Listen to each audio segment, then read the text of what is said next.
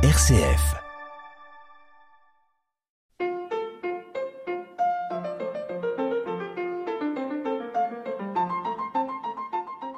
Bonjour à toutes et à tous. Prier sans cesse exhorte l'apôtre Paul dans la Bible. Mais est-ce vraiment possible? Les malades meurent, des accidents surviennent, les cataclysmes frappent, les dictatures le restent, les solitaires le sont toujours, la faim n'est pas vaincue, l'unité des églises piétine. Pourquoi donc prier? Pour quoi donc prier? Pour y répondre, nous recevons aujourd'hui non pas un spécialiste de la prière, car la prière n'existe pas en soi, mais quelqu'un qui prie, qui est l'un des instigateurs d'un groupe de prière au sein de l'Église protestante unie de Caen, Yves Casalis. Yves Casalis, bonjour. Bonjour. Avant de parler plus spécifiquement de ce groupe de prière, des questions plus générales. Peut-on parler de l'utilité de la prière Ou pour le dire différemment, pourquoi prier? Pourquoi prier, oui. Pourquoi prier? En tout cas, déjà à titre personnel, je prie. Je prie le matin. Je, prie le matin pour euh, donc entrer en relation avec Dieu. Je prie le matin parfois avec ma femme aussi. On a des petits moments comme ça, à la fois de louange, d'adoration et tout simplement se, se confier à Dieu, confier à Dieu nos difficultés, les difficultés de nos proches, mais aussi, mais aussi nos joies. Et alors, euh, effectivement, donc vous dites déjà, en tous les cas, c'est une entrée en relation. C'est une entrée en relation, absolument, qui, que j'essaie de faire de manière régulière dans ma chambre. Voilà, de, de façon à avoir vraiment un temps avec Dieu. Et alors, ce temps, comment est-ce que vous l'habitez? Comment est-ce que vous le meublez? Alors, je, je, prends ma, je prends la Bible, je prends la Bible ou bien je prends un livre écrit par un chrétien. Et à partir de, souvent à partir de la parole, je suis, je me laisse guider par le Saint Esprit et je me mets à prier, voilà, et j'essaie d'être à l'écoute de Dieu. Et alors, euh, cette écoute se manifeste quoi? Par euh, des convictions qui sont renforcées, par des engagements, par des moments différents? Ça se manifeste, il faut le dire aussi franchement, parfois par euh, comment dire, par une forme de. C'est difficile parfois de se concentrer, d'être vraiment en lien avec Dieu. Mais je dirais que euh, quand on, on, va, on vient tous les matins vers Dieu, il y a une forme de, oui, il y a une forme de, de relation qui se met en place. Et, et Dieu, si on écoute bien, Dieu à un certain moment nous parle et me parle. Et alors, est-ce que c'est cette parole, elle est nourrie par euh, euh, la vie de tous les jours, par la parole biblique, par euh, ce que vous rencontrez dans vos relations. Oui, absolument. Elle, est nourrie par euh, par les relations qu'on a avec les autres, justement avec et notamment avec l'Église réformée de Caen, dans laquelle nous sommes, ma femme et moi, depuis un an.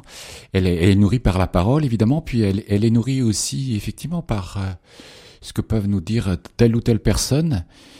Mais j'insiste sur le fait que c'est vraiment important de de se mettre à l'écoute de Dieu et donc c'est une une forme de persévérance dans les relations avec lui. Une discipline quotidienne. Oui, absolument.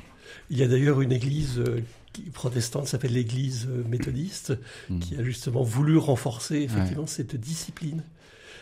On évoquait en ouverture finalement toute la question qui se pose, c'est la question on va dire de, de l'exaucement. Vous dites euh, Dieu parle, Dieu répond, et en même temps on voit qu'il y a tellement de souffrances, tellement de mm. catastrophes comment est-ce que vous articulez cette prière avec justement ces mhm. formes d'exaucement qui peuvent être surprenantes, voire aussi peut-être avec un silence de Dieu?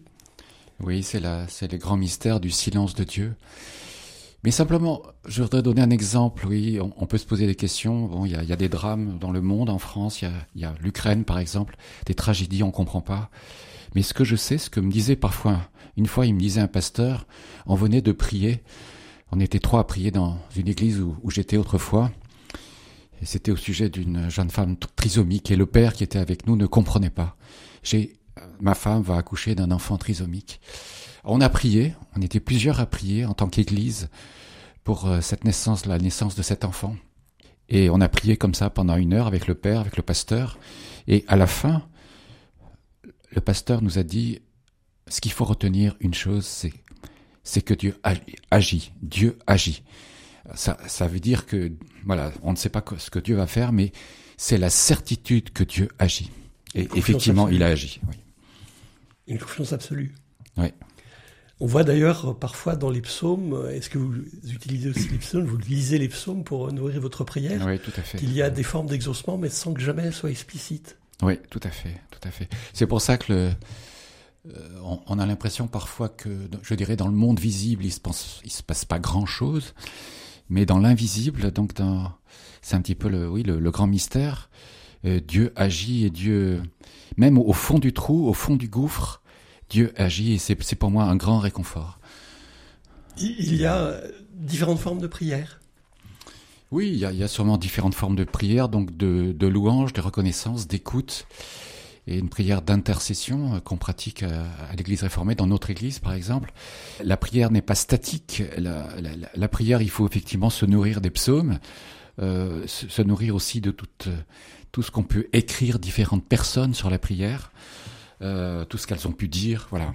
Il y a une histoire de la prière ou des textes qui traversent les siècles? Oui, il y a des textes qui traversent les siècles et, c'est vrai que ma femme et moi on s'est nourris notamment, bon, entre autres, hein, il y en a d'autres évidemment, euh, d'une femme qui s'appelle Lynn Payne, une américaine, théologienne américaine, et psychologue et qui qui parle beaucoup de la prière. Euh, elle a écrit un livre qui s'appelle La prière d'écoute. Voilà, et c'est en partie ce qui nous nourrit. Évidemment, elle s'appuie sur, sur sur la Bible mais elle s'appuie aussi sur son expérience personnelle de toute la relation avec Dieu et la relation avec les autres. Est-ce que le fait de prier régulièrement rend la prière facile? Disons que cette discipline dont on parlait tout à l'heure, en tout cas, m'aide beaucoup. Oui, c'est vrai. Euh, elle m'aide beaucoup. Euh, quand par exemple j'ai un proche, bon, on peut le dire, j'ai un proche par exemple qui a un cancer, tout, de suite, on se met en prière avec ma femme, nous prions, voilà, et avec nos enfants aussi, avec WhatsApp, on se met en prière, et je, je dirais que ça vient, je ne dis pas que ça vient tout seul, mais ça vient, et on, on, on a cette, cette écoute de Dieu, cette possibilité de, de parler avec lui, si j'ose dire, voilà. Et votre, voilà. Votre prière a des demandes précises? Ou est-ce que c'est une écoute d'une réponse Alors, sans, sans la préjuger? Il y a une demande précise. Effectivement, on demande parfois, quand il s'agit d'un proche qui a par exemple un cancer, on prie pour cette personne. je dirais qu'on remet cette personne à Dieu. On dit Seigneur, merci parce que tu es là au fond de l'épreuve. Je ne sais pas ce que tu vas faire, mais tu vas agir. Et de fait, Dieu agit.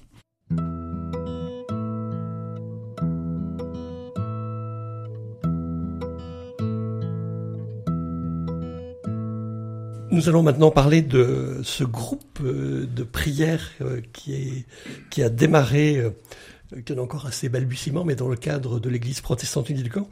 Pourquoi ce groupe de prière Alors ce groupe de prière, effectivement, s'est créé, il est né fin, fin janvier 2023. Il y a trois raisons à la, à, la, naissance de ce groupe, à sa mise en place chaque mois. Je, je dirais qu'il y a d'abord il s'agit de, vivre une vie d'église. Donc on en parlait tout à l'heure, mais là c'est sur un plan communautaire, donc de partager les joies et les peines de chacun. Donc ça peut être la maladie, mais ça peut être aussi des, les joies de simplement être ensemble, partager nos joies et donc les joies et les peines, évidemment, l'église, euh, concernent l'Église, concernent les responsables de l'Église, la pasteur, le conseil presbytéral. On prie pour nos responsables et on prie pour les différentes activités de l'Église. Voilà. Ça, c'est ça, c'est la première raison. Donc une, euh, une, partie structurée, pour ouais, dire. Voilà, c'est cette vie de l'Église qui se manifeste notamment par la prière. La deuxième raison, c'est, je dirais, c'est faire bloc c'est manifester, si vous voulez, que nous sommes, comme dit la parole, membres les uns des autres. Nous sommes membres les uns des autres, dit, dit la parole de Dieu. Et si vous voulez, moi j'ai cette profonde conviction, quand on est réunis ensemble, on a, on vient, si vous voulez, Dieu vient renforcer ce sentiment d'appartenance. On fait corps quand on prie ensemble. Et je, si je puis me permettre juste de donner un, un, verset que j'aime beaucoup, Matthieu 18, versets 19 et 20. Matthieu 18, versets 19 et 20, quand Jésus déclare, là où deux ou trois s'assemblent en mon nom et s'accordent pour demander quoi que ce soit dans la prière, je suis au milieu d'eux. Donc en quelque sorte, c'est s'assembler pour s'accorder. Donc c'est l'idée que euh, quand on est ensemble, deux ou trois sont ensemble, on est à l'unisson. Mais ça veut dire aussi que vous discutez entre vous Voilà. avant de prier, Voilà. de façon à être au clair finalement sur Voilà. ce que vous priez, ce que, ce que vous demandez. Ouais. Donc On- une grande confiance entre Ah les personnes. Oui. Ce qui veut dire aussi, c'est que donc on apprend à mieux se connaître.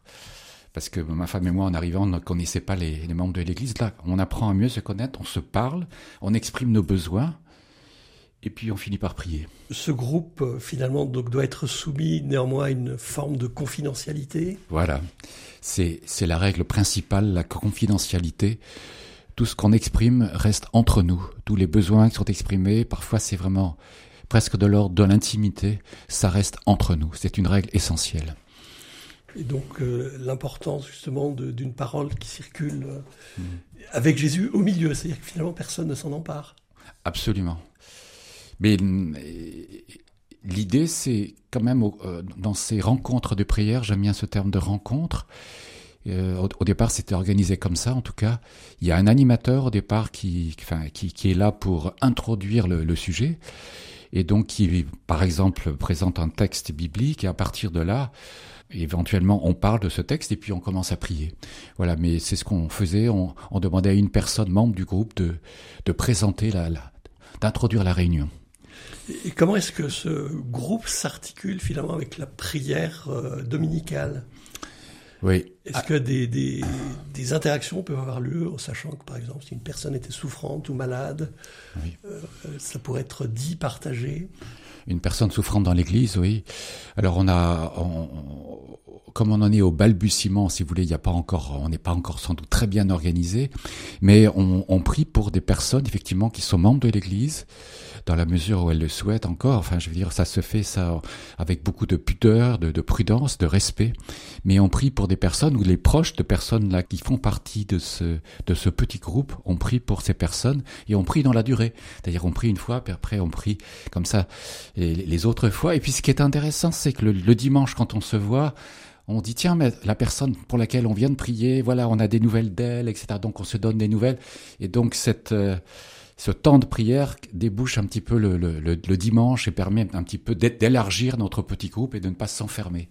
Est-ce qu'il y a des choses justement qui sont spécifiques au dimanche, comme euh, le fait de prier pour les autorités, ou d'être en phase avec la politique, euh, ou des faits d'actualité?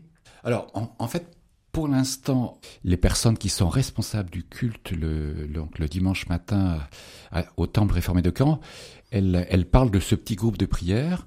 Elles annoncent son existence, qui, qui se réunit donc euh, le dernier jeudi du mois à 18h au temple de Caen. Et voilà, pour, pour l'instant, c'est c'est surtout ça qui est fait. Est-ce que par la suite vous envisagez d'autres formes de prière, puisqu'il y a la prière orale, il y a la prière en silence, il y a la prière qui peut peut-être passer par le dessin, par l'art? Oui, alors Eric, effectivement, il faudrait. C'est justement, euh, ce sont là des- des sujets de prière, c'est effectivement des sujets de réflexion, pouvoir aller un peu plus loin dans, ce temps de prière, peut-être euh, proposer d'autres d'autres modes d'expression, voilà, pour élargir un petit peu, pour euh, convaincre les gens de venir. Nous avons prévu de terminer cette euh, émission par euh, un autre père chanté. Vous allez nous dire euh, par qui il est chanté, mais d'abord, euh, rappelez-nous un peu déjà, est-ce que ce groupe est ouvert à tous? Je crois qu'on a compris qu'il n'y avait aucun problème, mais quelle est la date de la prochaine réunion? Alors la, prochaine euh, réunion se déroulera donc le jeudi 28 septembre à 18h au temple de la rue Melingue, 19 rue Melingue à Caen. Donc c'est la salle Mono. Vous êtes tous les bienvenus. Évidemment, il n'y a pas de, il y a pas, il y a pas d'interdit. Tout le monde, vous êtes tous les bienvenus. Et il n'y a pas besoin de prier. Il n'y a pas besoin de diplôme pour prier. Chacun est le bienvenu. Est-ce qu'il y a un téléphone où on pourrait vous joindre? Alors vous pouvez me joindre sur mon portable Yves Casalis 06 72 76 05 02. Et donc nous nous quittons en écoutant ce Notre Père chanté par Le groupe Glorious.